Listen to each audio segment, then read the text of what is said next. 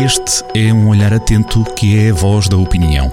Olho de Gato, a crónica de Joaquim Alexandre Rodrigues.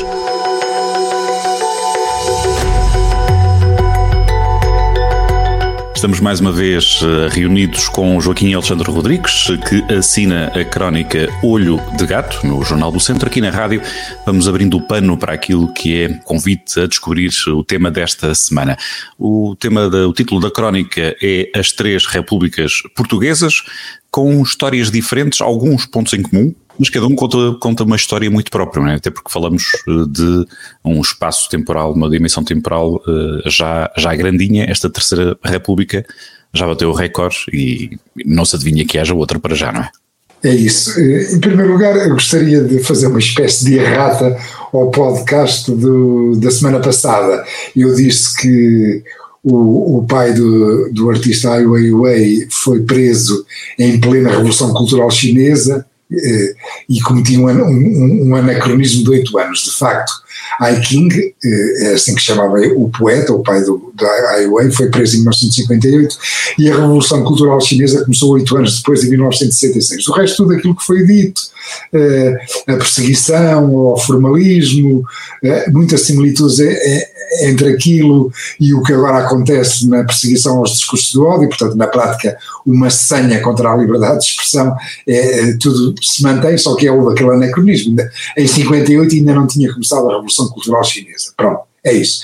Eh, na Crónica 2, de facto, eu falo das repúblicas, da, das três repúblicas portuguesas, portanto, nós já vamos, eh, eh, a República foi implantada em 5 de outubro de 1910, teve um, primeiro período que foi de 1910 a, a 26, portanto, que, foi, que terminou com um golpe militar, depois tivemos um, uma, a longa noite salazarosa de 48 anos, entre 1926 e 1974, é ou a Segunda República.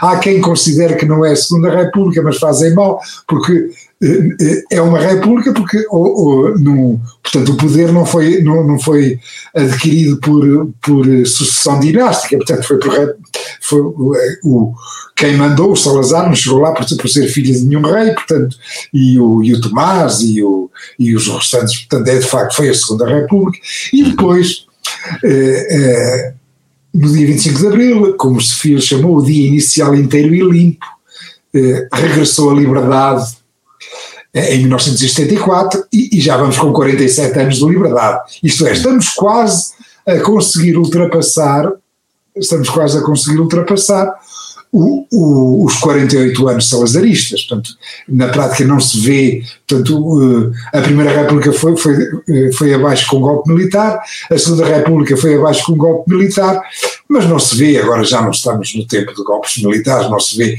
e de facto até se preparam já com muita antecedência e, e maná para os bois a comemoração dos 50 anos da Terceira República, que, estará, que acontecerá em 2024. Na prática é isto.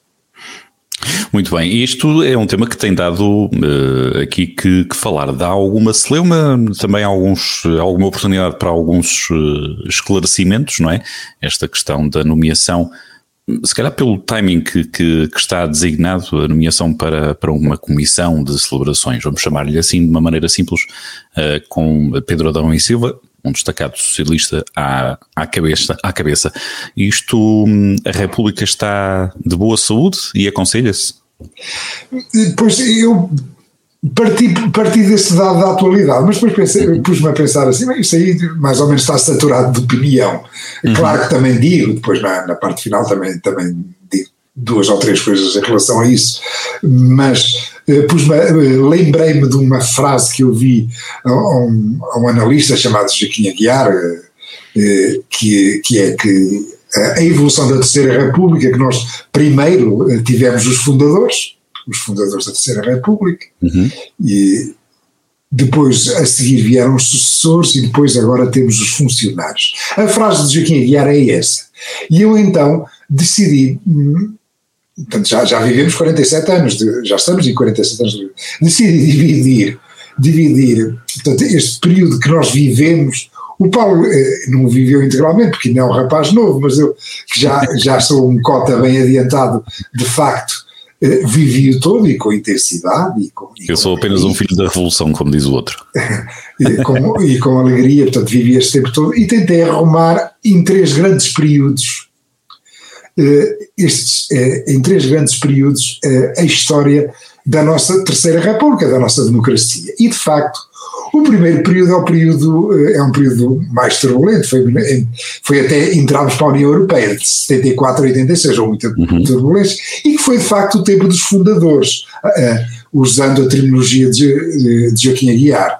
O tempo do IANS, MFA IANS, portanto, o movimento das Forças Armadas neste, neste primeiro período tem muita importância, incluindo constitucional, portanto, durante os governos provisórios e depois no, no, no governo constitucional, que era o, o, o Conselho da Revolução, depois eh, outros fundadores do Soares, Cunhal, Sá Carneiro, Freitas, é neste período que se faz a descolonização, que depois se faz a desmilitarização, isto é, manda-se os, os militares regressam às casernas e prepara-se a entrada na, na União Europeia.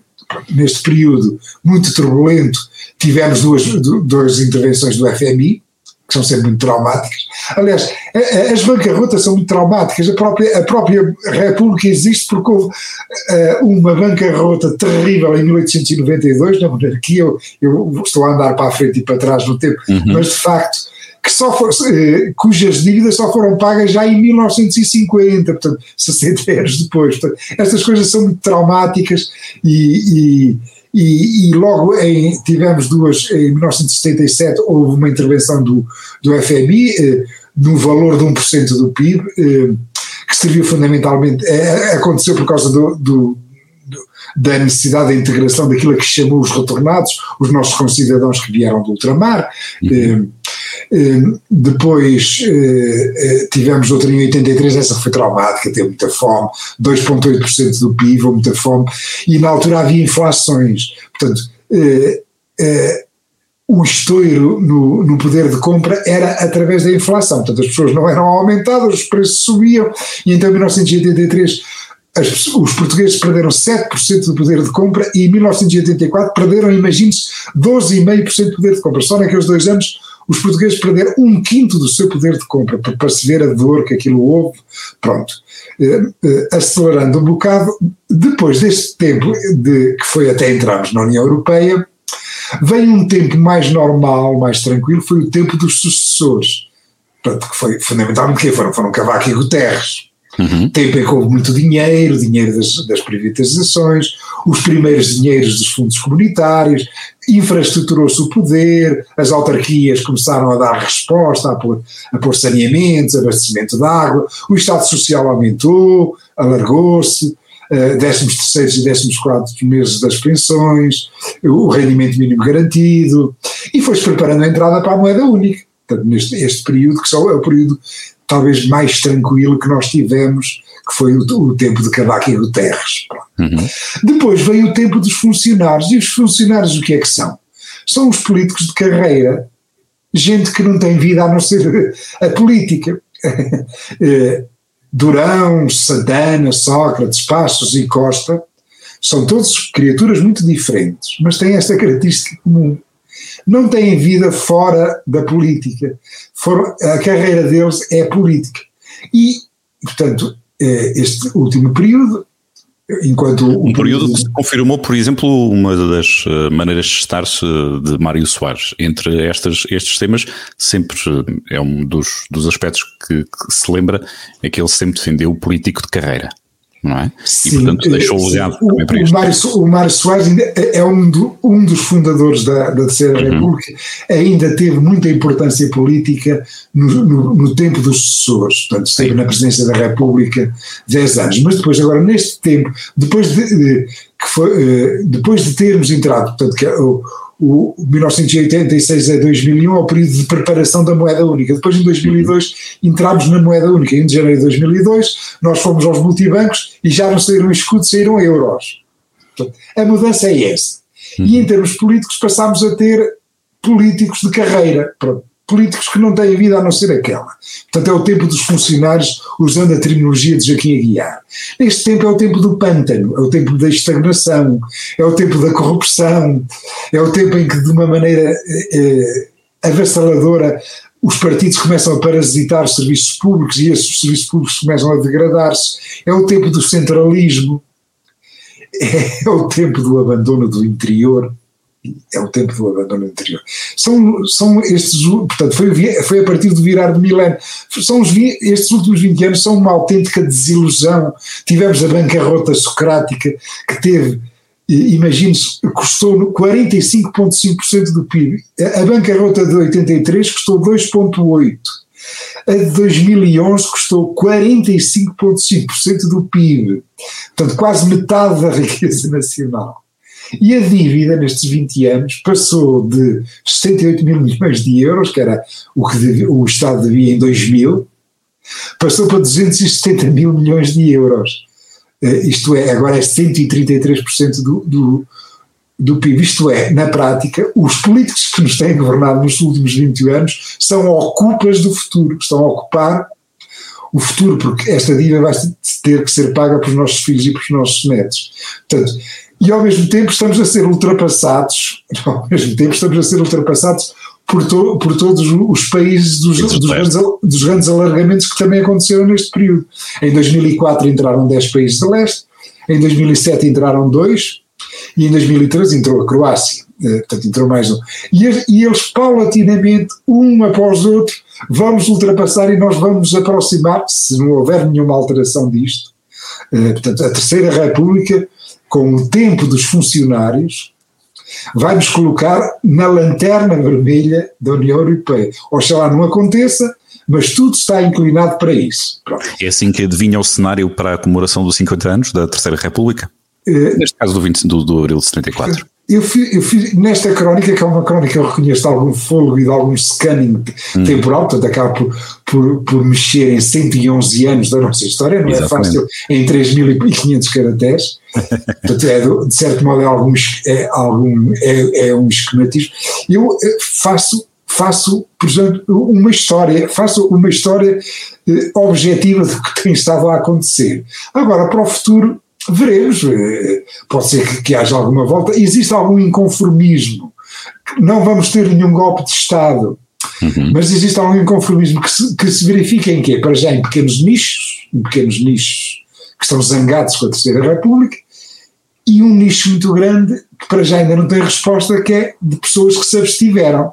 Nós não vamos ter um golpe militar, mas pode acontecer, eventualmente a seguir, a seguir eh, à sucessão do Costa, uhum. que o partido do regime estoure, que se parta e depois isto remexa tudo e entremos num novo ciclo. Entremos num novo ciclo que, que eh, interrompa este ciclo terrível de estagnação e de ficar para trás. Com mais ou menos é, Depois eu termino, eu termino a crónica numas notas finais em que falo da, da anedota Pedro Adão e Silva e mais dessa, desta espuma dos dias, mas isto ficará para os leitores eh, eh, verem, eh, tem algum picante, mas ficará para os leitores lerem amanhã tranquilamente, quando for publicado no Jornal de Centro. Tem algum picante, mas também tem algum tempo e algum conteúdo para ser digerido com a informação que, que vai estando aqui colocada a partir de amanhã, sábado 12 de junho, no site do Jornal do Centro, para ler esta hum, crónica Olho de Gato, as três repúblicas portuguesas, com a assinatura, como sempre, de Joaquim Alexandre Rodrigues, que nos acompanha também aqui na rádio nesta conversa aperitiva tão bem apelidada para, para ler esta, esta crónica a cada semana. Obrigado, Joaquim, e até à próxima sexta-feira. Até à próxima sexta-feira. É sempre um gosto. Olho de Gato, a crónica de Joaquim Alexandre Rodrigues, na rádio às sextas-feiras, com repetição nas manhãs de domingo e sempre no digital em jornaldocentro.pt.